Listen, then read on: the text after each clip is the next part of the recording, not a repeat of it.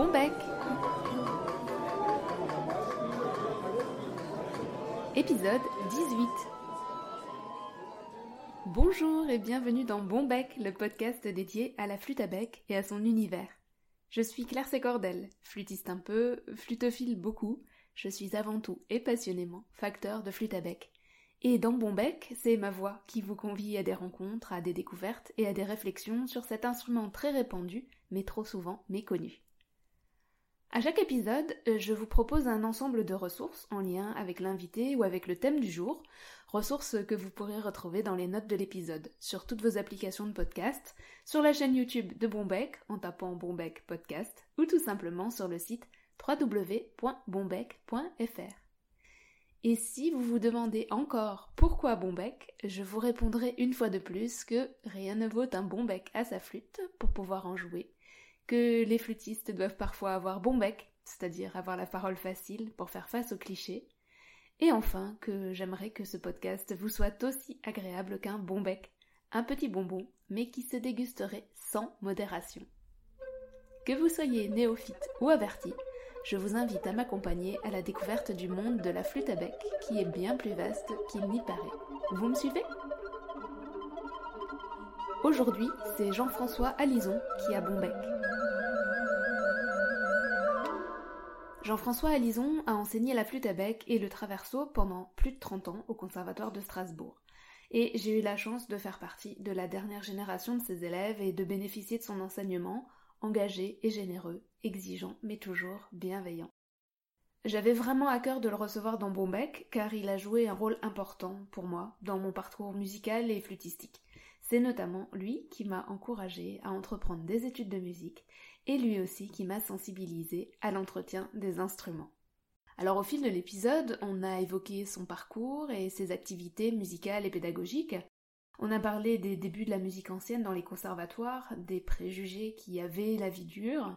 On a parlé de l'importance pour lui de garder l'esprit ouvert par la recherche musicologique, par la recherche scientifique au sens le plus large. On a parlé de son intérêt pour la facture instrumentale, de son envie de compiler une vie de travail en un livre et de la jeunesse justement de cet ouvrage. J'ouvre une petite parenthèse pour solliciter votre indulgence pour les bruits parasites qui restent sur l'enregistrement. J'ai voulu mieux régler mon enregistreur, mais le mieux étant parfois l'ennemi du bien, le résultat n'a malheureusement pas été à la hauteur de ce que j'aurais aimé. Bon, la bonne nouvelle, c'est qu'il me reste une belle marge de progression. J'espère que vous ne m'en tiendrez pas rigueur. Je ne vous en dis pas plus et je vous laisse découvrir cette conversation. Je vous souhaite une très bonne écoute. Alors bonjour Jean-François. Bonjour Claire. Merci beaucoup d'avoir accepté de participer. Bah, c'est sympa, très content de la faire. Alors, euh, vous êtes mon ancien professeur de flûte au mhm. Conservatoire de Strasbourg, mais euh, je vais peut-être euh, vous laisser vous présenter. Alors, qui êtes-vous, à part mon ancien professeur de flûte? Ça, c'est très compliqué comme question. Donc, ben oui, j'ai enseigné la flûte à bec et le traverso au Conservatoire de Strasbourg entre 1975 et 2007. Et j'ai fait une formation à la Scolaire Cantorum euh, avant, de, 71 mhm. à 75, un diplôme de soliste euh, avec euh, formation musicologique et puis formation pédagogique aussi, beaucoup plus approfondie qu'en France, avec complément chant, clavecin et basse continue aussi. Alors j'en profite pour préciser parce qu'on a déjà parlé dans d'autres euh, entretiens de la Scola Cantorum de Bâle, mais on n'a jamais détaillé de quoi il s'agit. C'est un institut qui a été euh, formé au Conservatoire de Bâle dans les années 60 euh, et qui a été fortement subventionné par la chimie et qui a disposé de gros moyens. Et très tôt, ils ont été en contact avec un, un gambiste euh, qui leur a indiqué qu'il y avait beaucoup de choses à faire en, musique ancienne et qu'il n'y avait rien. Et c'est vrai que en Hollande, à cette époque, il n'y avait rien. Mhm. Euh, les, Hollandais ont commencé à être beaucoup, et les Néerlandais en général ont été beaucoup plus dynamiques à partir des années 85. D'accord. Et donc, il y avait 25 euh, ans d'avance. À Bâle. À Bâle, oui. Et aujourd'hui, ben, ça continue parce que c'est un des pôles les plus attractifs d'Europe euh, pour tout ce qui concerne la musique ancienne. tout à fait, parce qu'il combine une formation musicologique très poussée avec une formation euh, instrumentale aussi très poussée. Et alors, comment vous êtes venu euh, à la flûte à bec avant d'aller à Bâle Oui, c'est une très vieille histoire. parce que quand j'étais tout gamin, je 3-4 ans, j'ai eu des problèmes de santé et pendant les traitements médicaux, euh, j'étais assez agité et mon père tirait sa flûte à bec euh, de sa poche et me jouait des chansons et ça me calmait. Et donc euh, j'ai bu le lait de la flûte à bec d'une manière déjà à cette époque-là. En fait, il avait appris à jouer aux éclaireurs. D'accord. il était très branché scoutisme dans les années 40, ça se faisait beaucoup encore. Et donc, euh, un peu plus tard, euh, je me suis mis au... Il n'y avait pas d'autre euh, enfin, d'environnement musical à, cette époque-là, dans les années 50, quand j'étais enfant. on chantait. On chantait beaucoup avec les, gamins et tout le répertoire des vieilles chansons françaises. Trois jeunes tambours, La Claire de Fontaine, etc. Mais on y croyait et ça nous faisait plaisir de chanter. Et c'était ce qui m'a formé en fait. D'accord, par le chant alors, et puis l'éducation populaire finalement. Oui, enfin, oui, parce que c'était des chansons qu'on chantait ensemble euh, spontanément comme enfants, euh, ce qui est plus du tout le cas maintenant. C'est vrai. Et donc, euh, il n'y avait pas de chaîne IFI ni de radio à la maison. et un peu plus tard, dans les années 60, c'est venu. Et j'ai commencé à, je me suis mis au piano à l'âge de 12 ans. Et je suis tombé sur un professeur, un très bon professeur, mais qui me mettait des pièces beaucoup trop difficiles parce que j'avais 12 ans, il fallait me, soi-disant me faire rattraper le niveau, etc. Et donc le piano, c'était un chant de lutte, de certaine manière. Et euh, à, un moment donné, je, je devais avoir 14 ans, je suis retombé sur la vieille flûte de mon père. Et puis j'ai commencé à apprendre, il m'a montré comment faire euh, rapidement, quelques doigtés. Et j'ai dégoûté un, petit euh, manuel avec des chansons françaises que je jouais justement, des chansons de mon enfance. Voilà. Et, donc j'ai petit à petit, en allant chez Wolf, euh, j'ai écumé le magasin de, les rayons de partition mhm. et j'ai j'ai euh, déjà acheté beaucoup de répertoire de la flûte à bec. Et il y avait déjà du répertoire de flûte à bec Oui, il y avait des petites sonates, il y avait des duos, il y avait je me souviens des sonates de Handel pour euh, avec alto. Mm. Donc je me suis mis comme autodidacte euh, sur l'instrument, d'abord la soprano, ensuite l'alto, en apprenant les doigtés, etc. Et, ce qui fait que à l'âge de 16, 10, enfin 17, 18 ans, voilà, je me suis retrouvé à, jouer les concertos pour sopranino de Vivaldi, comme ça. Parce que j'avais cette formation pianistique et, la culture musicale qui, faisait que j'étais à l'aise. Une sensibilité aussi. Euh, oui, j'avais un bon contact avec euh, l'instrument, oui, c'est sûr. Et où est-ce que vous vous étiez procuré à l'époque vos flûtes? Qu'est-ce que c'était? Il y avait des flûtes euh, chez Wolf, hein, chez le marchand de musique. Y compris sopranino et... Oui, oui. Ça existait déjà donc, sur, Le, et puis, à partir des années 65, euh, il s'est passé quelque chose au Conservatoire de Strasbourg, enfin plus exactement à l'Orchestre de Strasbourg, c'est que les flûtistes euh, femelles, si je puis dire, comme en anglais, ont été vidés de l'orchestre. D'accord. Il y avait un, chef d'orchestre macho qui a décidé que toutes ces dames allaient euh, ailleurs, fallait être entre hommes. Et, il y avait une très bonne flûtiste qui s'appelait Elisabeth Shore. Mm-hmm. Je ne sais pas si tu en as entendu parler. Hein. Et elle a été à Bâle se former, euh, parce qu'il y avait Hans Martin Linde, qui était euh, à l'époque le professeur avec un grand P euh, sur, la flûte avec.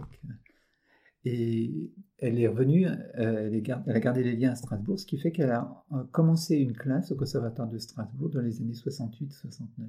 D'accord. Donc après cet épisode de l'orchestre dont elle avait été mise voilà, de côté. Oui, peut-être même 60, un peu avant, 66 peut-être.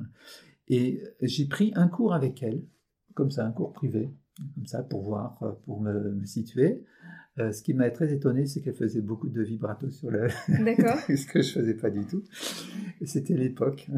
ah oui, elle jouait de la flûte moderne. Bien sûr. Et du coup, ça, venait assez facile. Mais elle avait dit pas mal de choses intéressantes. Et ce qui fait que en 70, euh, fin, fin 69, je suis inscrit au conservatoire parce que j'avais envie d'approfondir vraiment ce que je savais, parce que je savais pas mal de choses. Et en, une année, j'ai fait le fin d'études et je suis sorti avec l'examen de fin d'études. Alors, le problème, c'est qu'en cours de route, Elisabeth Schur s'est tuée dans un accident de voiture en 70. Et que donc, euh, par ailleurs, j'avais fait des études de théologie et que je ne me voyais pas devenir pasteur euh, suite aux événements de 1968, je ne vais pas m'étaler là-dessus.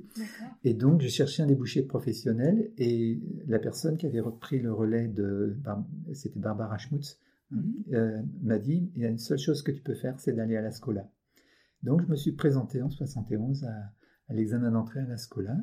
J'ai été pris et j'ai fait quatre années d'études supplémentaires. Vous êtes ressorti quatre ans plus tard. Voilà. Prêt pour passer l'examen d'entrée au conservatoire comme prof. Ce qui était une, preuve assez euh, forte parce qu'il fallait qu'on joue trois euh, morceaux par cœur, dont, un, dont une pièce moderne et deux concertos, dont un imposé. Et je me suis, j'avais entendu dire qu'il appréciait beaucoup la virtuosité, donc j'ai pris le concerto en do mineur de Vivaldi et que j'ai dû jouer à, peu près sans faute par j'ai beaucoup bossé pour ça. c'était une épreuve. Donc c'était un peu aussi l'ambiance euh, conservatoire. Euh, ah oui, avant. À l'ancienne. Ah oui, oui, oui, tout à fait. Oui, oui, virtuosité d'abord. Euh, il fallait en mettre plein la vue. Et... alors, vous êtes donc devenu prof au conservatoire. Vous étiez la première génération de profs de flûte à bec en conservatoire en France. Comment ça s'est passé alors, il y avait, euh, quand je suis arrivé, une classe de clavecin avec Blumenroder, l'oncle du facteur, et puis une classe de viol avec euh, Camille Farley, qui, qui, a disparu depuis. Et il y avait euh, en même temps une classe de flûte avec avec Alain Sobzac. Donc j'ai été le collègue de, Alain Sobzac et d'Elisabeth Gros aussi, et d'Ervinville à un moment aussi. D'accord. Voilà, on était quatre profs de flûte Oui, Alain Sobzac m'avait parlé de ça. Il m'a dit à un moment on était un nombre incalculable parce qu'il y avait plein d'élèves. Oui, oui, tout à fait. C'était fou ça. Oui, oui. autre temps. Bah, C'était tout nouveau et puis euh, on découvrait. Et surtout, il n'y avait pas tous les autres instruments. Mhm. Et alors mon travail, moi qui venais de Bâle où il y avait beaucoup d'instruments différents. Hein. Il y avait violon, il y avait hautbois, il y avait etc. Traversière. Euh, donc euh, je me suis dit, il faut faire quelque chose au conservatoire de Strasbourg parce que on est, ça n'a pas de sens dans un, instrument comme, enfin, d'avoir la flûte à bec comme un instrument ancien au milieu d'instruments modernes. Il faut lui donner un, un cadre euh, qui, qui, lui donne du sens. Et donc pendant 4 ans, au moins 5 ans même, j'ai travaillé euh, euh, vraiment euh, beaucoup la pâte en allant voir le, directeur, en discutant avec les sous-directeurs, avec une très très vive opposition. et j'ai obtenu qu'en 85, finalement, au bout, de 10 ans, on ouvre un département de musique ancienne en France avec un certain nombre d'instruments autour de la flûte à bec et surtout des cours de lecture de traités et des cours de solfège à l'ancienne. D'accord. Et, d'où venait l'opposition? Enfin, d'où et pourquoi? de, tout le corps euh, professoral euh, traditionnel de l'époque qui, qui avait une très mauvaise idée de, de ce qu'on faisait en musique ancienne, évidemment, parce qu'on n'était pas aussi virtuose, parce qu'on jouait faux, parce qu'on n'était pas tout à fait euh, euh, au diapason. Euh, il y avait plein de préjugés comme ça. D'accord. c'était très dur. Donc c'était une lutte euh, contre... Et, surtout, il n'y avait pas du tout toute la culture musicale qui est venue par France Musique, par exemple, sur tout le répertoire ancien. Donc c'était terra incognita et se méfiait. Et puis, ce qu'ils avaient entendu ne leur plaisait pas forcément une mauvaise réputation. Oui, c'était quand on était un mauvais violoniste, on faisait du violon baroque, un mauvais flûtiste, on faisait de la flûte à bec. C'est ça. D'accord. Et puis, euh, il y avait des, sous-directeurs extrêmement raides dans leur. Euh, aussi sur ce que devait être le solfège, le niveau, euh, etc. Et du coup, par la suite, vous avez vu l'évolution quand même vers ah bah plus d'ouverture? Ah oui, oui.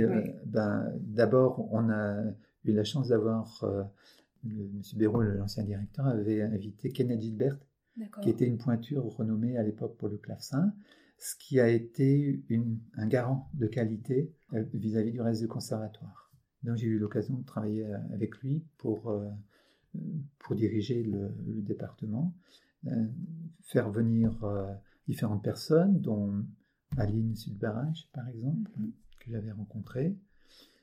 Je me souviens qu'elle avait joué au Dominicain à Strasbourg et que j'avais dit à, à Béraud qu'elle allait les jouer. Alors il est arrivé en grand costume pour écouter le concert.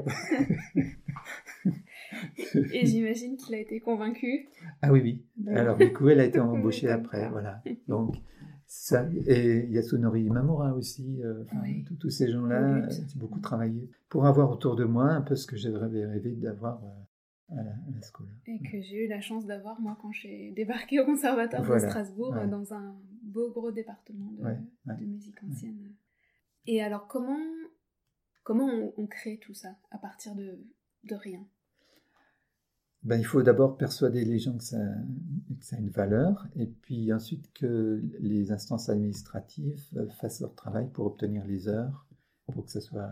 Parce qu'en plus, comme ils habitaient tous Paris ou Bâle, il fallait payer les frais de voyage. Et ce dont peut-être j'étais le plus fier, c'était de faire venir Christine Bell. Oui, pour, la, danse, baroque. Parce que j'avais vu à Bâle euh, combien c'était important ce, cadre de la danse, ce que ça pouvait apporter comme compréhension de la, musique. On en reparlera, je crois, un petit mmh. peu plus tard. Mmh.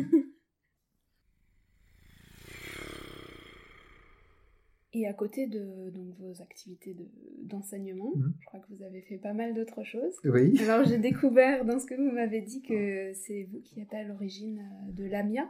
Oui, euh, on, était comme une petite équipe. Euh, il y avait Alain Sobzak au départ, et Aline Silberreich aussi qui, s'était mis dedans. Alors l'AMIA, c'était les amis de la musique sur instruments anciens. C'est toujours, c'est toujours ça. Comment ça s'est passé? Eh bien, on a rencontré euh, plusieurs personnes qui avaient écouté des concerts et qui étaient euh, très euh, intéressées par le développement qu'on a commencé à entendre sur France Musique en 76, commençait à bouger déjà. Et donc, on s'est constitué en association. Et il y avait une association d'avant à Strasbourg qui s'appelait Musique de notre temps, qui avait une expérience dans l'organisation des concerts. Et c'est la présidente de musique de notre temps qui est devenue notre présidente. Et donc pendant euh, trois ans, on a pu bénéficier de son expérience pour les subventions, pour les modes d'organisation. Donc le but c'était d'organiser des concerts pour faire entendre euh, la musique ancienne. Voilà, et de faire connaître tout ce qui se faisait, euh, tout ce qui était en train de naître. Un de nos fiertés, ça a été de faire venir Léonard, par exemple, Gustave Léonard, qui a joué à Saint-Aurélie. Bart Keuken, euh, Sigiswald Keuken ont joué à cette époque-là. C'était des, choses qu'on découvrait. Oui, alors que maintenant ça fait partie de... Du décor. Non, j'allais dire euh, de l'histoire ou des mythes. Euh, si on veut. que du décor. Et alors, donc j'ai regardé un petit peu le, site de l'association qui existe toujours aujourd'hui. Mhm. Vous avez quitté? Oui, en 2003 ou en 2004. J'étais un, petit peu déçue parce que sur le site, il n'y a pas d'historique de, l'association. Donc il y a effectivement toute la saison, mm. mais euh, voilà, je me suis dit que ça pourrait être bien d'avoir une trace euh, de, sûr, des débuts, mm. d'où ça mm. vient, du pourquoi, euh, parce que c'est vraiment, vraiment, intéressant. Et puis en plus de l'activité associative, vous avez vous-même ben, joué ah oui, oui. Des concerts Oui, oui, j'ai fait plein de concerts, oui. Créer un ensemble Oui, oui. Oui, euh, au début, euh, oui, j'ai fait beaucoup de flûte à bec jusqu'en, jusqu'à la fin du siècle, c'est-à-dire euh, en 99.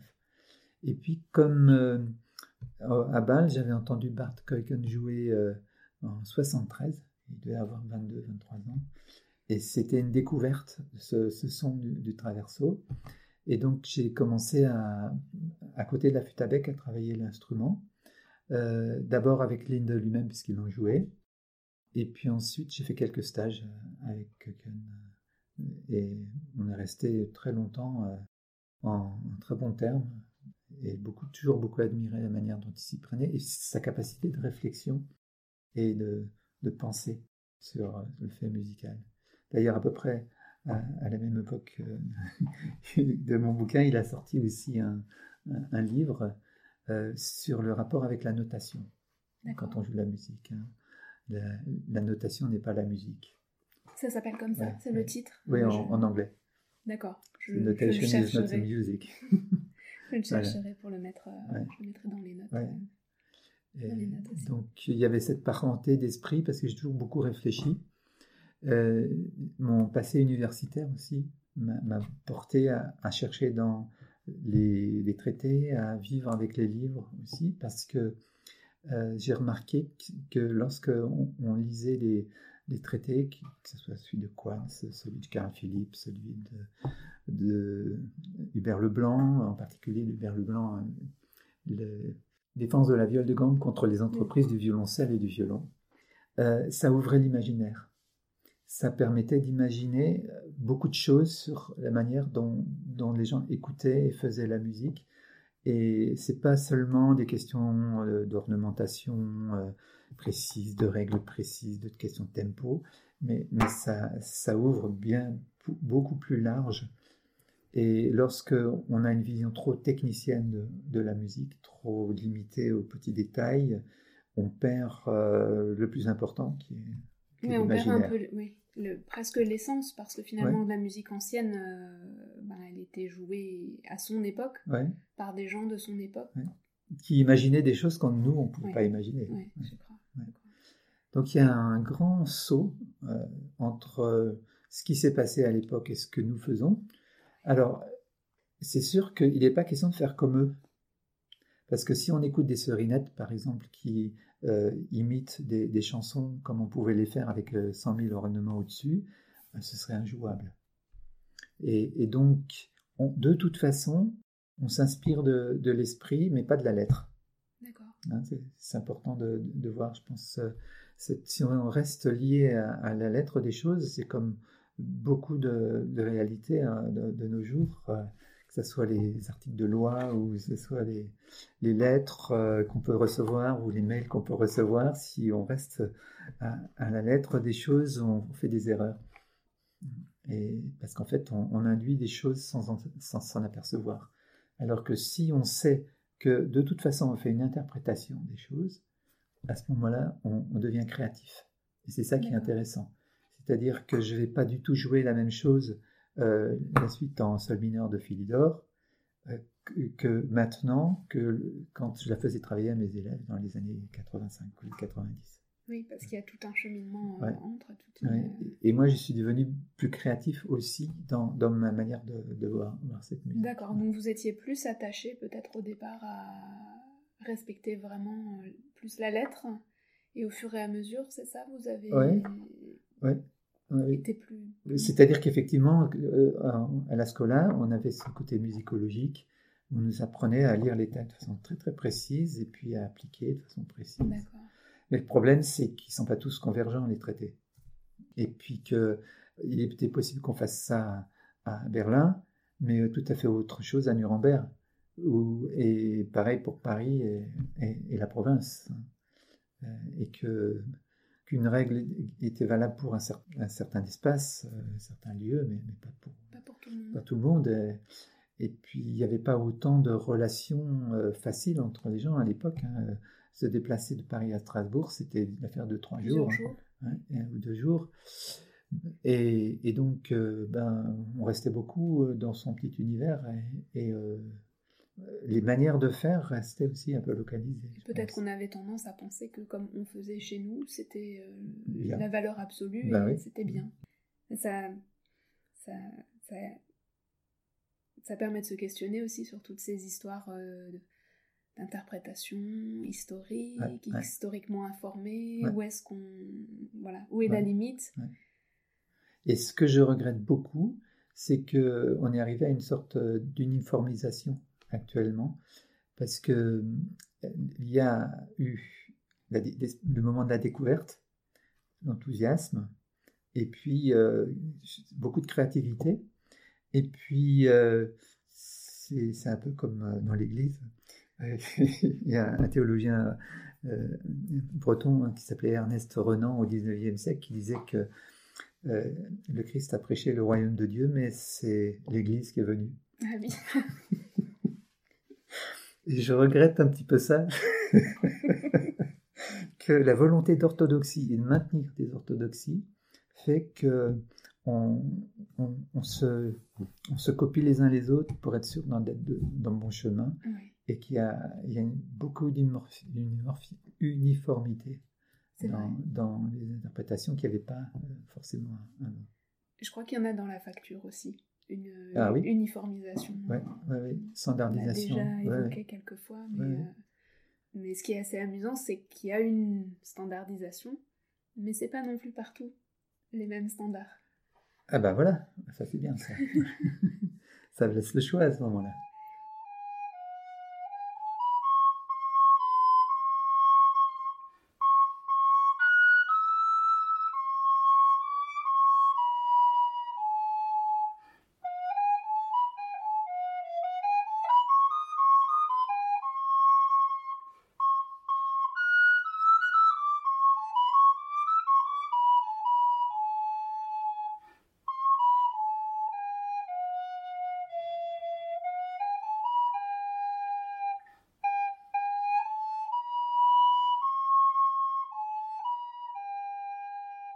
Donc, alors, pendant toute ma carrière, euh, j'ai accompagné mon, travail d'enseignement par un travail de, recherche sur le plan de la musicologie, donc dans ce sens-là, hein, de lecture. Je me souviens, par exemple, d'avoir lu l'article chronomètre dans le dictionnaire de musique de Rousseau, qui, raconte euh, plein de choses intéressantes sur le, euh, sur le tempo et sur la manière de suivre la pulsation, par exemple.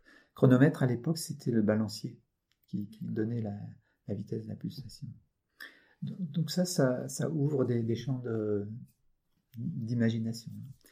Et puis, euh, par ailleurs, je constatais que on ne pouvait pas arriver à faire ce qu'on avait envie de faire sur l'instrument si on n'avait pas une bonne relation avec le corps.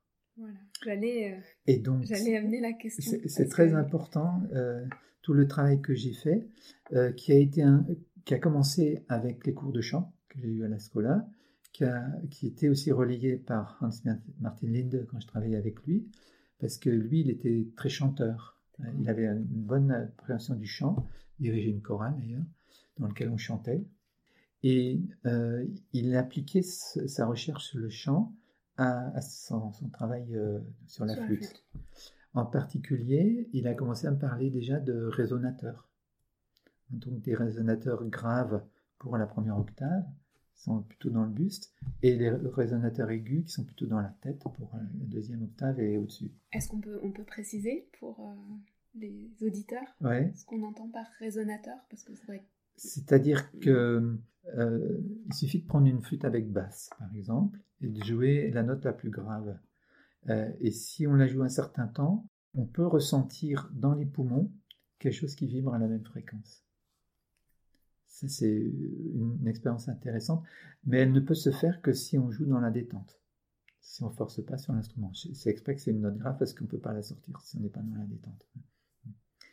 Et donc, euh, comme en chant, hein, euh, les notes graves se résonnent en, base des poumons et montent petit à petit au fur et à mesure qu'on monte dans la tessiture en passant par euh, les nasales, par le frontal et puis par le crâne.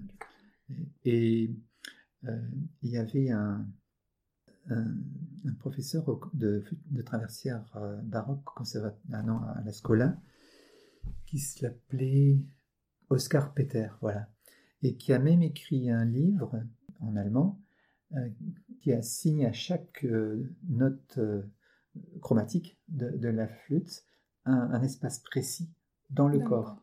Et il y a même une coupe fabuleuse d'une tête d'avant en arrière. on voit toutes les cavités nasales, euh, frontales, euh, et puis il y a des flèches pour dire le, le ré dièse il sonne là, le fa dièse il sonne D'accord.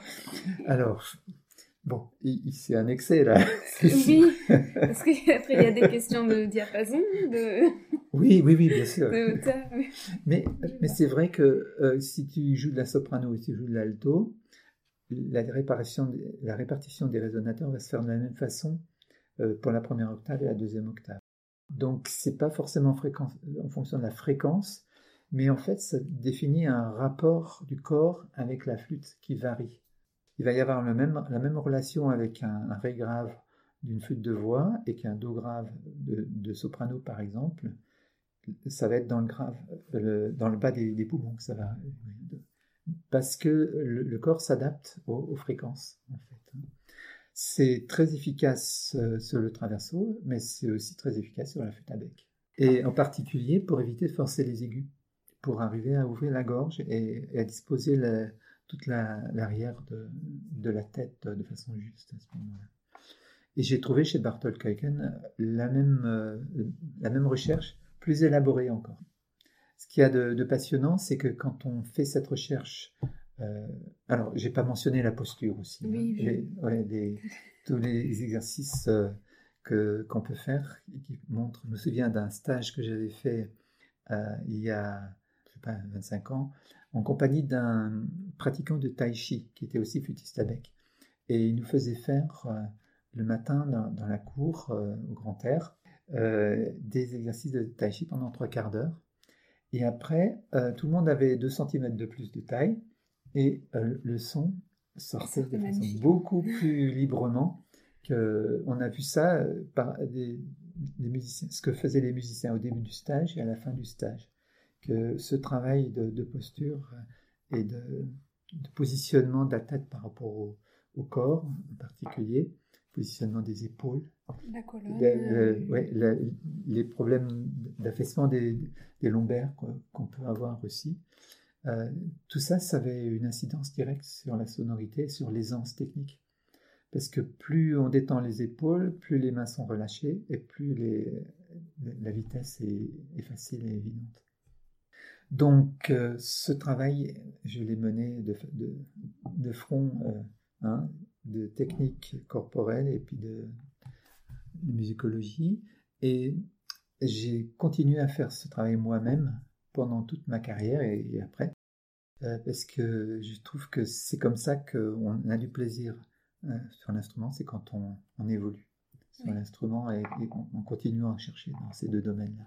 Oui, et que c'est des domaines euh, qui fonctionnent ensemble, pas qu'on sépare, parce que j'ai souvent ça avec des, élèves adultes, par mmh, exemple, mmh, ou mmh. soit qui ont travaillé seuls, ou qui ont eu d'autres expériences avant, qui, qui commencent par exemple euh, ou qui se disent allez euh, d'abord je fais les notes et puis après je vais faire la musique. Euh, donc l'idée c'est d'arriver à tout mettre en même temps tout de suite, mais peut-être de manière progressive, progressive, calme et posée, mais quand même tout est interdépendant, mhm. imbriqué, je sais pas ce qu'on pourrait dire comme mot complémentaire. Complémentaire.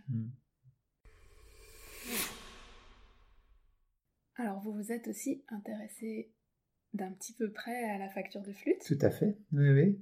Donc en 78, euh, j'étais à la tête d'un tout petit département de musique ancienne euh, à l'Institut de musicologie. J'avais des étudiants euh, qui en âge d'enseigner. donc, donc ça, c'était à l'université. Oui, en plus, du conservatoire, entre 73 et 76. non, 78, pardon j'ai eu l'occasion d'enseigner euh, à l'initiative de Marc Honegger, qui était le, donc le président de, l'Institut de musicologie de l'époque. Il était dans cette mouvance musique ancienne. Donc il m'a dit qu'il me proposait d'enseigner. et donc j'ai eu un groupe d'étudiants. Et avec ce groupe d'étudiants, il y avait des problèmes de flûte, euh, des problèmes d'instruments. On n'avait pas de facteurs sur place. Et j'ai commencé à bricoler un petit peu. Euh, je savais déjà à la Scola certaines choses, mais pas beaucoup. Et donc j'ai fait venir Philippe Bolton, de, à l'époque, qui était jeune facteur, qui commençait, et il nous a appris à fabriquer des, bouchons. Je ne sais pas comment tu dis, bloc ou bouchon. Bloc ou bouchon. Oui, c'est ça. Donc il est arrivé avec plein de bois, puis euh, pendant un week-end euh, dans les Vosges, on, a appris. Euh, et il y avait en particulier un participant qui s'appelait Bruno Reinhardt, qui a appris son, qui a fait son premier bloc à cette et qui était le meilleur tout de suite. Ah.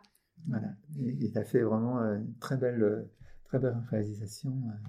ce qui fait qu'ils sont restés en, contact un certain temps et que je crois qu'il a appris certaines choses du métier de, de Philippe à ce moment-là. Voilà, et puis après il s'est installé. On a d'ailleurs euh, tout un épisode euh, avec Bruno ah, bah voilà. où il raconte cette anecdote euh, ah oui. de, ah du cours de bouchon avec vous. voilà, ça, ça, a marqué quelques personnes. tout à fait. Quelques personnes. Et après, les fugues de facteurs qu'on pouvait avoir n'étaient pas aussi parfaites que celles que tu fais ou celles qu'on a pu faire après. 20 ans années, parce qu'il redécouvrait le métier. C'était les débuts aussi. Et donc, euh, j'avais commandé euh, une flûte comme ça chez, un facteur qui arrivait. Vraiment, euh, il y avait des problèmes. Et donc, j'ai regardé, j'ai fait des mesures, j'ai observé, j'ai refait le bloc, et puis je suis arrivé à, à nettement l'améliorer. Donc, j'ai fait ça pendant beaucoup d'années avec les flûtes de mes élèves et ça m'a donné euh, beaucoup de plaisir de faire ça. Des blocs directement non, parce que c'était quand même une grosse opération. Hein. Et puis j'étais pas vraiment très très outillé, euh, j'avais pas de tour, euh. donc c'était un peu difficile. Par contre, j'ai gardé le goût de, de, façonner un son, mm-hmm. de lui donner une rondeur, de lui donner une clarté, de... et puis d'accorder aussi. Parce que souvent, il y a des soucis de justesse.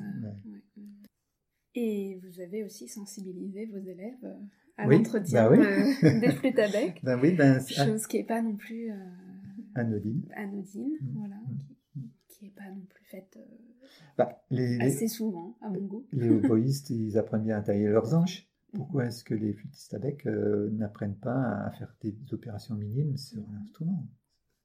Bon, il y a, y a, des gens qui ont le sens du, manuel auquel on peut confier des choses. Et des, des gens qui sont paniqués. Et donc, cela, euh, donc c'est pas valable pour tout le monde. Mais euh, pour ceux qui ont le goût, et c'est important de, comprendre comment les choses fonctionnent et puis de, nettoyer un, canal, d'ajuster une note. Euh, oui, puis tout simplement de faire l'entretien courant pour mm. garder sa flûte. Mm. Et de rester en contact avec les facteurs, justement. C'est très important. Et c'était Bart Kuyken qui disait que sa flûte qu'il avait achetée euh, au départ, c'est une flûte originale du XVIIIe siècle, euh, de Rothenburg, euh, elle était bonne parce que la personne est passée régulièrement chez le facteur pour repasser sur l'alésoir. Au fur et à mesure qu'il jouait, il repassait sur l'alésoir. Et il pensait que c'était vraiment important, que ça expliquait la, qualité de l'instrument, se, ce soit aussi bien conservé. Et est-ce que vous avez travaillé euh, plus particulièrement avec des facteurs?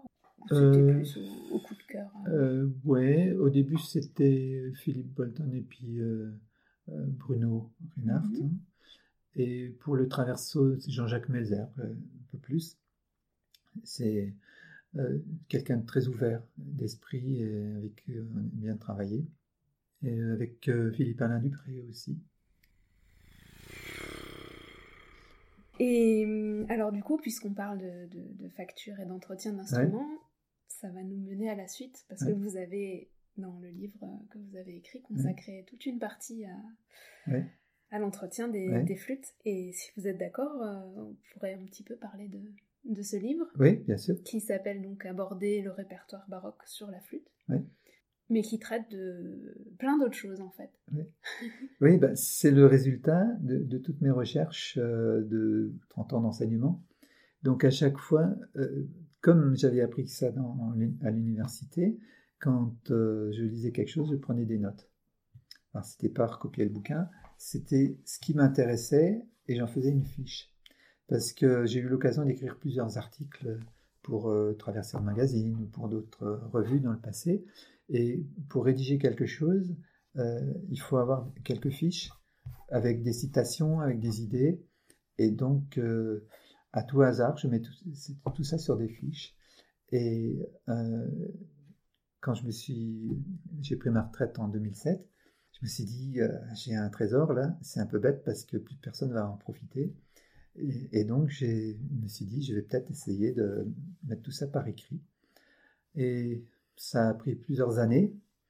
Euh, ça a pris deux ans aussi pour trouver un éditeur, parce que je me suis heurté à, des, refus de, la part des éditeurs français parce que, en musique, parce que ça rentrait pas dans leur, collection. Euh, c'était pas des partitions, c'était pas, ni un traité ni des partitions. Ouais, c'était pas une méthode non plus. Et, donc ça rentrait pas dans leur canon. Donc j'ai me suis résolu, résolu, à passer par l'armatan parce que c'était sûr que ça pourrait marcher. Et j'ai eu un très bon accueil des, lecteurs euh, de là-bas, justement par l'ampleur des sujets traités et, et la, la, manière dont on pouvait tout ramener à, à une unité en, même temps, hein, qu'il y avait une cohérence euh, sur l'ensemble. Donc, euh, ils m'ont imposé de, de faire la, la, mise en page moi-même. Ça faisait partie du contrat. je me suis battu pendant plusieurs mois avec euh, Word pour placer tous les extraits musicaux et tout ça. Mais ça m'a passionné de, faire ça. Et d'ailleurs, euh, ben, il y a plein de citations dans votre livre.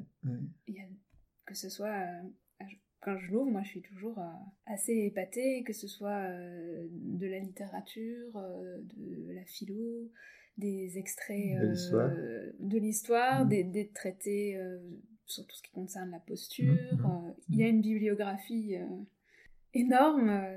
Euh, ça, c'est une chose que j'ai apprise à l'université, c'est l'art de chercher. C'est-à-dire que tu lis quelque chose, ça te rappelle quelque chose, tu dis tiens, qu'est-ce que ça veut dire, qu'est-ce que ça peut m'apporter? Il y a des renvois sur un autre livre, je, vais sur l'autre livre, et donc finalement, fil en aiguille, tu, finis par avoir des contacts avec plein de, de volumes. Et en faisant des fiches, tu n'oublies pas les lectures. C'est ça le, principe. Et les citations, ben, c'est souvent plus simple de, copier exactement ce que la personne a dit, parce que c'est bien formulé, c'est bien pensé.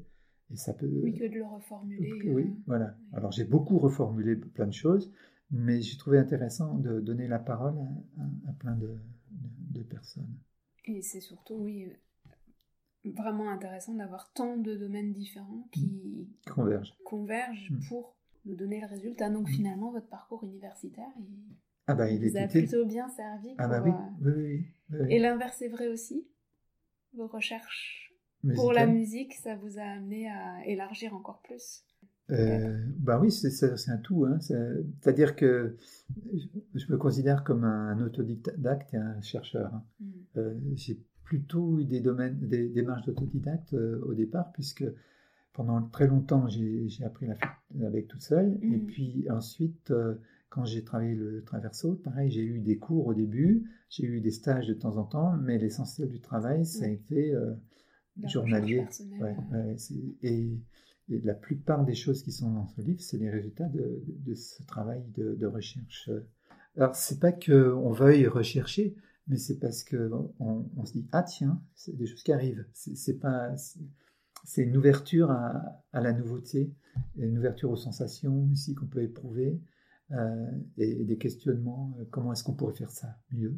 Comment est-ce qu'on peut résoudre les problèmes des élèves aussi? Parce que c'est ça. Hein, quand, quand, je voyais des mères de famille euh, arriver complètement bloquées, serrées, comment faire à ce qu'elles arrivent à à trouver euh, un, son euh, détendu. Et c'est la méthode Mathias Alexander qui m'a beaucoup euh, apporté, oui, la technique, qui m'a beaucoup apporté là-dessus parce que avec des exercices de base que j'avais trouvés dans un livre, j'ai pu faire qu'en trois minutes, une personne se tienne debout normalement et, qu'elle sorte un son agréable tout de suite. Je, peux même confirmer que c'est vrai. parce que j'ai expérimenté et c'est vrai que moi ça me, ça me fascinait d'arriver en cours et puis je vous disais euh, bah, j'arrive pas à faire ça mhm. et puis vous, me disiez bah, essaye ça, essaye ça, mhm. pense à ça et mhm. effectivement trois minutes après euh, ça marchait très bien. Et c'est aussi parce que j'ai traversé la difficulté et donc j'ai fini par trouver cette difficulté. C'est une, option pédagogique à chercher ça. Est-ce que euh, il faut faire comme mon, mon maître de l'époque qui me disait il faut arriver à ça, débrouille-toi pour y arriver. Apprends à chercher. Ou alors est-ce qu'il faut euh, montrer que la, manière de résoudre Alors, euh, vous voulez savoir mon avis? Peut-être que ça dépend de chaque personne. Mhm.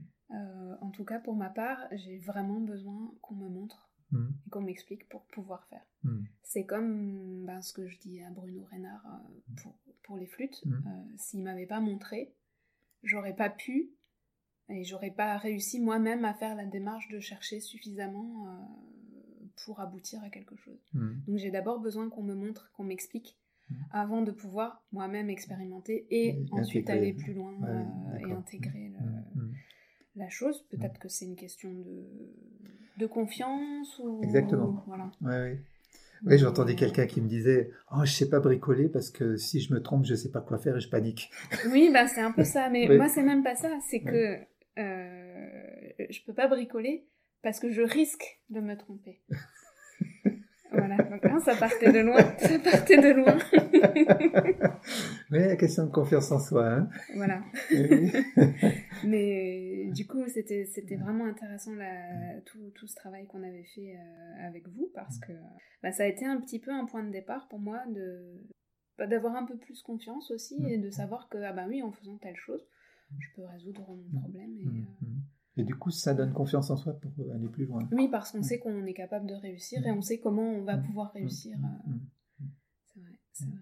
Et ce qui était euh, vraiment important aussi que j'ai retenu, c'est le travail en conscience. Donc en ayant conscience exactement de ce qu'on fait. C'est-à-dire, euh, on va pas faire euh, bêtement dix fois une gamme jusqu'à ce qu'elle fonctionne, on va Mm. plutôt la faire euh, en en étant très conscient.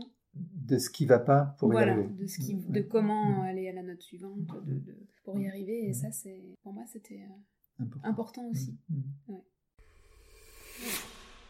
Alors votre, votre livre, donc c'est aborder le répertoire baroque Ouais. sur la flûte aujourd'hui. Qu'est-ce que vous pensez euh, de l'avenir de la flûte, par exemple? De la de la flûte à bec Ouais. Je pense que hum, il y, a, il y aura toujours des, des gens qui vont en jouer. Parce qu'il y a un contact euh, avec l'instrument qui est propre à, cet instrument? Par contre, euh, on risque d'avoir un peu moins de- d'enthousiasme euh, de masse. Je pense que la, la population est en train de diminuer dans les conservatoires. Mais peut-être ceux qui vont rester vont très bien en jouer parce qu'ils vont bénéficier de, l'expérience des profs. ça fait maintenant depuis, en gros depuis 80 quoi, qu'elle est Mm. enseignée, ce qui fait quand même presque 30 ans. Donc en 30 ans, on acquiert quand même beaucoup de- d'expérience et on fait beaucoup d'erreurs, mais on arrive à trouver des solutions. Et donc je pense que le niveau général va, va monter, et, mais avec euh, une diminution du, de la population. Ce que je dis Oui, comme ça en on- improvisant, c'est un peu près ça. On, on perd le... Ouais. Oui, on perd la dimension populaire Ouais. euh, qui a pu y avoir. euh. Et avec une accentuation sur euh, le côté brillant de la technique. Il y a aussi un aspect de la musique euh, pour la flûte à bec qui est intéressant que moi j'ai pas trop pratiqué, mais qui est quand même la musique contemporaine pour la Oui. flûte à bec. Donc il y a quand même euh, une ouverture, je pense, qui est intéressante avec un, une- des techniques particulières. Qui sont Ouais. Et puis une évolution des instruments aussi euh, en parallèle. Oui, une diversification de palette à, à disposition. hein. Il y a une ouverture euh, peut-être aussi euh, possible vers le Moyen Âge et la Renaissance qui peut se développer. Oui, il y a des recherches aussi Mm. sur, les, sur les instruments Ouais. plus anciens Ouais. ou le développement de, Mm. de nouveaux instruments et de nouveaux répertoires. Il faut diversifier.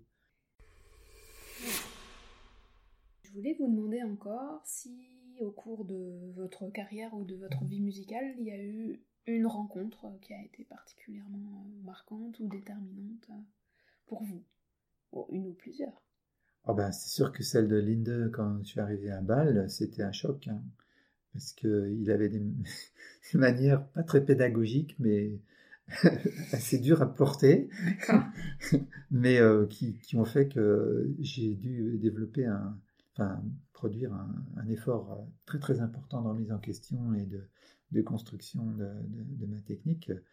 On faisait des gammes dans toutes les tonalités, avec toutes les, toutes les, les liaisons, on faisait des, des techniques euh, très approfondies. euh. Comme à la flûte moderne finalement. Ouais, oui, parce qu'il était encore un peu dans ce bain-là. Et puis l'autre euh, rencontre, c'était celle de Bartol Keuken, qui, qui m'a beaucoup marqué. Parce que bon, il y a eu ses stages, et puis il y a eu des rapports amicaux, il a logé chez moi plusieurs fois. J'ai été le voir euh, à, à Bruges. euh, et puis encore tout récemment, ça devait être euh, en 2017, euh, à la, suite de la sortie de son bouquin et du mien, Tempo Flûte, donc cette revue pour flûtistes, nous a invités tous les deux à une interview commune. Et donc on s'est retrouvés à Paris, dans l'atelier d'un réparateur de flûte dans le Marais. Et pendant une après-midi, le, gars de Tempo Flûte nous a posé des questions et on avait chacune notre réponse et ça a apparu ensuite. et, c'était un très bon contact, euh, très chaleureux. Euh. On peut, on peut le trouver euh, bah, dans la revue. dans la revue. Dans la revue, ouais. Alors voilà, donc j'ai eu cet honneur de, de travailler avec lui. Est-ce qu'il y a encore quelque chose que vous aimeriez aborder? Peut-être euh, parler d'un flux de traversière Renaissance, mm-hmm. hein, puisque euh, en 97, euh, j'ai rencontré, enfin, j'avais déjà rencontré avant, mais Philippin Dupré m'a montré ces flux de traversière Renaissance qui venaient de reconstruire à partir de, des, exemplaires de, de Vérone, et il avait reconstitué un quatuor.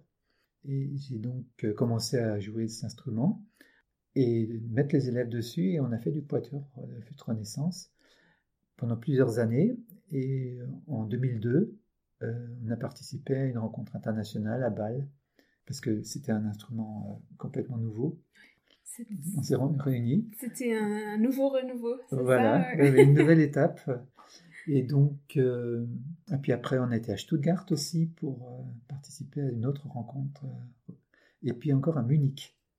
Donc mm. euh, on s'est déplacé à quatre. Euh, et il y avait des amis aussi, euh, des élèves privés qui sont venus aussi. Donc, ça a donné l'ensemble un, doux regard qui s'est constitué à partir de ces expériences, qui joue sur les instruments, donc les traversières Renaissance. Et ça m'apporte beaucoup de travailler sur, cet instrument. Pour quelle raison? Parce que c'est un, instrument avec une toute petite embouchure et qui, demande euh, une autre sensibilité. Euh, et mon grand plaisir, c'est de jouer Vanek euh, là-dessus. Donc, développement de, tas de techniques pour l'articulation rapide. avec des sensations complètement différentes de la flûte à bec. Mmh. C'est en fait, pour, comme on n'a pas d'image, hein, mmh. un traverso Renaissance, c'est un, un, tube. de bois mmh. avec des trous. Voilà. c'est tout. C'est trous. Alors peut-être pour finir, euh, quelques questions pas préparées. Mais c'est sympa. Hein. C'est des questions sympas. Oui, t'imagines. Qu'est-ce que vous avez préféré dans votre carrière ou dans votre vie musicale? Préféré? C'est sympa, mais c'est un peu dur. Euh, oui, bah, il y a plein, plein, plein d'expériences très agréables que, j'ai faites. Euh, les, les rencontres en voyageant pour les concerts, euh, les, rencontres avec les musiciens. Euh. Peut-être une des plus belles expériences de musique, c'était de jouer avec viol et lutte, viol et mmh. théorbe. Que ce soit la flûte à bec ou la flûte traverso. Mmh. Et puis peut-être euh, les moments du matin où tous les matins je me mets au clavecin pour jouer le clavecin bien tempéré. Et, et puis quand je me remets à mes instruments, c'est toujours euh, quelque chose qui m'apporte euh, quelque chose de nouveau et c'est ça qui, qui, fait que ça, ça nourrit. Vous vous êtes jamais lassé en fait Non, c'est à cause du, travail de recherche. D'avoir l'impression. Alors c'est quelquefois amusant parce que tu as l'impression de redécouvrir, mais, de découvrir, mais en fait tu l'as déjà découvert il y a dix ans. Oui. mais ça fait rien, ça a un goût de redécouverte. Et alors, euh, quelques courtes questions aussi que j'ai déjà posé euh, voilà, à d'autres invités. Qu'est-ce que vous donneriez comme conseil à un jeune flûtiste d'aujourd'hui? Qui voudrait être professionnel? Ouais, par exemple. Euh, il faut vraiment qu'il soit très bon et avoir beaucoup de patience, une bonne solidité sur le plan psychologique. Parce que euh, il y en a beaucoup qui commencent et qui se découragent et il faut faire attention parce que les débouchés sont difficiles. Et euh, aussi peut-être d'avoir un deuxième instrument, mhm. euh, comme le hautbois ou, ou, la traversière ou, ou, la viole de gambe ou, ou, un instrument de basse. Mhm. Et s'il peut jouer du clavier, c'est d'autant mieux, parce que ça permet d'avoir une vue complète de la musique, euh, de pouvoir jouer l'accompagnement de ce qu'on joue, d'avoir un sens de l'harmonie, ce qui est, complètement important. Donc d'avoir un bagage le plus large possible, parce que dans sa vie professionnelle, il va falloir euh, assumer des situations euh, pas, évidentes. Oui, très variées aussi. Et un flûtiste qui ne voudrait pas être professionnel De jouer avec les autres, je crois. Je crois que c'est. Partager. Ouais, de, de, de, faire de l'ensemble euh, au, maximum parce que c'est vraiment important pour, pour comprendre l'instrument. Alors, on peut faire euh, beaucoup de solos, bien sûr, mais à la longue, on peut, peut se lasser. Je, pense que c'est important. Dans, le passé, euh, on ne faisait pas de, la musique seulement comme ça tout seul. hein.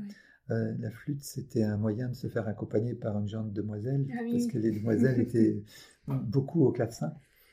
Mais maintenant, il y a beaucoup de demoiselles qui font de la flûte aussi. oui, mais bon, c'est l'occasion de jouer avec, avec d'autres. Ça a été conçu comme ça, hein, comme un instrument qu'on joue avec. Et euh, les, il y a beaucoup, beaucoup de pièces à deux flûtes égales, par exemple. Et qu'est-ce que vous donneriez comme conseil à un jeune enseignant? Que La plus grande difficulté, c'est de ne pas être euh, assommé par la, masse de cours et, de, garder un peu d'énergie pour euh, lire, s'informer, trouver des points de repère euh, dans d'autres disciplines et, pas se, cantonner à, simplement enseigner aux, aux, élèves parce qu'on s'épuise très vite. Mhm. Renouveler finalement Renouveler ses, ressources de... connaissances et de jeux. Mhm. Et puis jouer euh, avec d'autres aussi pour la même raison. Mhm. Si on est seul à jouer, euh, c'est un peu basique, mais, mais je pense que c'est le, problème qui guette euh, un enseignant d'école de musique, c'est de se, se, faire pomper l'énergie. Hein. Et, pour ça. dans la répétition et d'être trop fatigué finalement pour. Et donc, si possible, de garder le matin pour soi et, et l'après-midi pour les autres. parce que ça permet de, de regonfler les batteries. Et qu'est-ce que vous donneriez comme conseil à un jeune facteur de flûte? De, de travailler son instrument. euh, c'est vrai que c'est une question euh, qui est en suspens. Est-ce que euh, est-ce qu'il faut être flûtiste pour être facteur de flûte? Euh, Est-ce est-ce que c'est absolument nécessaire ou est-ce que c'est pas nécessaire ou... Enfin voilà, c'est une question. C'est absolument nécessaire. Qui est en suspens et les avis divergent. c'est absolument nécessaire parce que si tu veux faire un instrument qui, qui réponde finement mmh. à ce que tu veux, il faut avoir un contact avec ce, cet instrument. Et si tu veux avoir un, bon contact, il faut, il faut garder une technique. Et, et, puis, parce que toute profession, si on est trop identifié à elle, elle finit par euh, t'assécher. Mmh. Euh, tu as besoin de développer euh, des, des, contacts avec autrui et, et, puis de jouer avec les autres, pareil de rester dans, la course musicale d'une certaine manière. Mais pour moi, l'essentiel, c'est que si tu veux faire un, très bon instrument, il faut que tu sois bon flûtiste. Et parce qu'il y a un problème qui se pose, c'est que tu as des techniques différentes aussi. Tu as, les gens qui, arrivent, on leur a dit il faut souffler, il faut souffler, il faut souffler, et qui saturent l'instrument. Et, et, toi, tu as appris autrement, et donc tu fais autrement. Alors, si tu arrives à, être souple avec ta technique, tu arrives à, reconstituer les, autres techniques. Voilà, les instruments qui vont aussi pouvoir correspondre aux envies et aux besoins des mm. différents. Donc, plus ta technique est développée, plus tu peux, être souple à, ce niveau-là mm. et, donc couvrir les, les demandes du marché. Et le mot de la fin? J'arrête. Merci beaucoup. Bah, C'était très agréable de parler avec toi de tout ça. Ça m'a fait du bien parce que euh, j'arrive un peu en bout de course là maintenant. Euh, je vais ralentir mes activités musicales Et donc c'est une manière de, de, revoir tout ça comme un ensemble et de lui donner un sens. c'est peut-être ça le mot de la fin. En tout cas, oui. Merci beaucoup.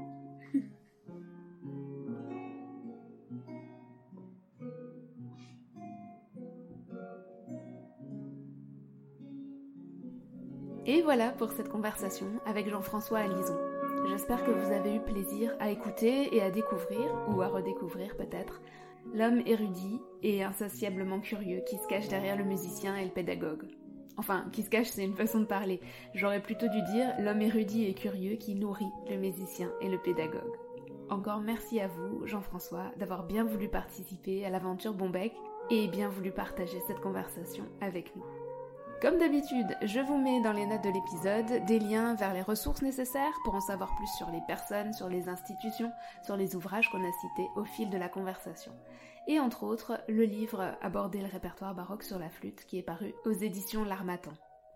Vous pouvez écouter Bombec sur toutes les plateformes de podcast ou sur le site www.bombec.fr ou encore sur la chaîne YouTube qui s'appelle en toute originalité, vous le savez maintenant, Bombec le podcast. J'ai besoin de votre aide pour faire connaître Bombec. Et pour m'aider, vous pouvez me laisser une note et pourquoi pas un petit mot sur la plateforme sur laquelle vous écoutez cet épisode. Le plus efficace, c'est un avis 5 étoiles sur Apple Podcast. C'est certes un petit peu artificiel, mais c'est le meilleur moyen de donner de la visibilité au podcast. Vous pouvez aussi vous inscrire à la newsletter du site pour recevoir un petit mail de ma part à chaque nouvel épisode. Et vous pouvez bien sûr partager par tous les moyens que vous pourrez imaginer ou tout simplement en en parlant à vos amis. Vous pouvez me contacter par le biais du site bonbec.fr ou des réseaux sociaux Facebook et Instagram. Je vous lis et je vous réponds avec grand plaisir. Alors si vous ne voyez pas ma réponse arriver, jetez un œil dans vos courriers indésirables ou dans vos spams. Je sais que mes mails y arrivent parfois sans que j'y puisse malheureusement quoi que ce soit. N'hésitez pas à me réécrire par un autre moyen. De mon côté, je vous donne rendez-vous dans 15 jours pour un nouvel épisode Alphabet. Je vous remercie pour votre écoute, pour votre fidélité et je vous dis à très vite.